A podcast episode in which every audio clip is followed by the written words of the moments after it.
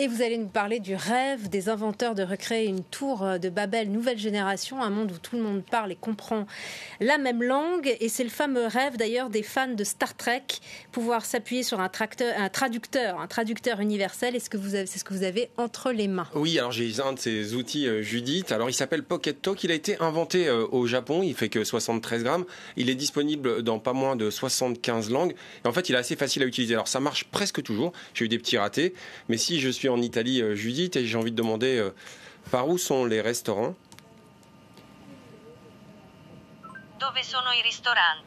Bon, voilà, ça marche plutôt euh, pas trop mal. C'est en, direct. Ça utilise bien sûr euh, une réduction de bruit, surtout pas mal d'intelligence artificielle. Et le but, Judith, c'est de, de, faire ce, que, ce dont rêve Anne-Marie Lofer euh, Lorifiant, qui est une linguiste. C'est de non seulement traduire des mots, mais également des expressions. Bref, de parler le plus naturellement possible. Alors, il y a d'autres outils qui doivent nous permettre de communiquer, y compris dans des situations compliquées. Mais d'abord, ce progrès fantastique, là, est-ce qu'il ne va pas se traduire par un de l'apprentissage des langues étrangères?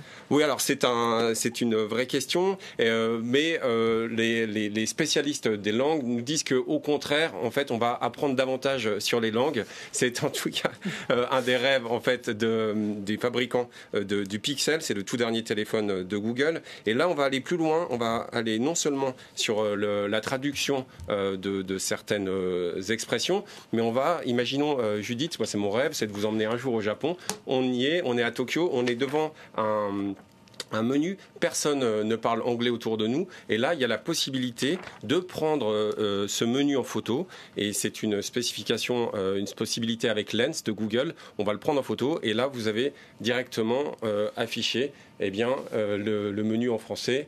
Euh, là, vous avez de la soupe de poisson, par exemple, des, anguilles à sushi ou encore du sashimi de saumon. Vous me direz ce que vous préférez. Alors, le sashimi de saumon. Le, sashimi de saumon. par ailleurs, Guillaume, c'est une innovation américaine, mais les Chinois, eux, restent pas non plus les bras croisés. Oui, on, l'a vu avec Time Kettle. Time Kettle, ce sont des oreillettes, c'est-à-dire que c'est encore beaucoup plus naturel. Vous n'avez rien besoin euh, de porter sur, sur vous, aucun autre appareil. ces oreillettes, elles vont écouter. Il y aura aussi des réducteurs de bruit. Vous allez capter, capter toutes les conversations autour de vous et ça va traduire euh, en temps réel, sans que vous n'ayez à, remplir aucune spécification, eh bien, les différentes langues. Ce qui est assez intéressant, c'est que vous allez pouvoir avoir des conversations avec des personnes qui, ont, euh, qui parlent différentes langues autour de vous. Il y a quand même des subtilités qui échappent à l'intelligence artificielle, notamment l'humour, par exemple. Oui, alors ça, ça c'est un, un, chercheur euh, qui s'appelle Frédéric Landragin, qui est auteur d'un livre qui s'appelle Comment parle un robot Les machines à langage dans la science-fiction, qui est paru l'année dernière. Il, explique qu'effectivement, les traits d'esprit, l'humour, certains biais, certains pans de culture échappent totalement à la traduction automatique. il y a un exemple qui est assez célèbre, c'est le Made in Turkey, qui, lorsqu'il est écrit avec un T minuscule, euh, va, euh, être traduit par certaines machines par fait en dinde. Là, on voit bien que ce sont les machines elles-mêmes qui ont un peu euh, d'humour. Il, il y a des travaux, ceci dit, plus surprenants, qui ont été menés à l'Université de Qui expliquent que tous les travaux qu'on mène en ce moment sur la compréhension de la langue, l'apprentissage de ces nuances, eh ça va vous permettre d'avoir des progrès dans la recherche au niveau de la santé.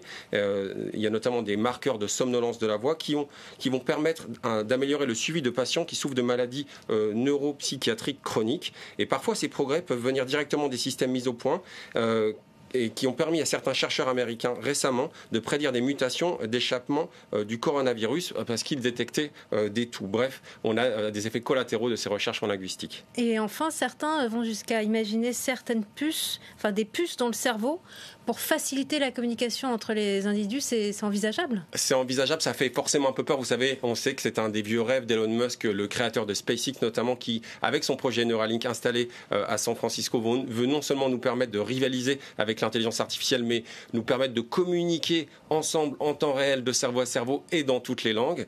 On n'en est pas là. Ceci dit, il y a eu cette année un progrès que je trouve très intéressant, euh, qui est né à Stanford. Et ce progrès, eh bien, euh, on le doit euh, à Fred Willett et, Fred Willett a réussi, lui, à dicter certaines pensées euh, de manière euh, écrite, ça, va permettre euh, une meilleure communication, c'est l'étymologie du mot traduction. Et il y a un autre projet que je voulais vous signaler qui s'appelle AVA cette fois-ci. AVA a été créé par Thibaut Duchemin. Thibaut Duchemin, c'est un Français.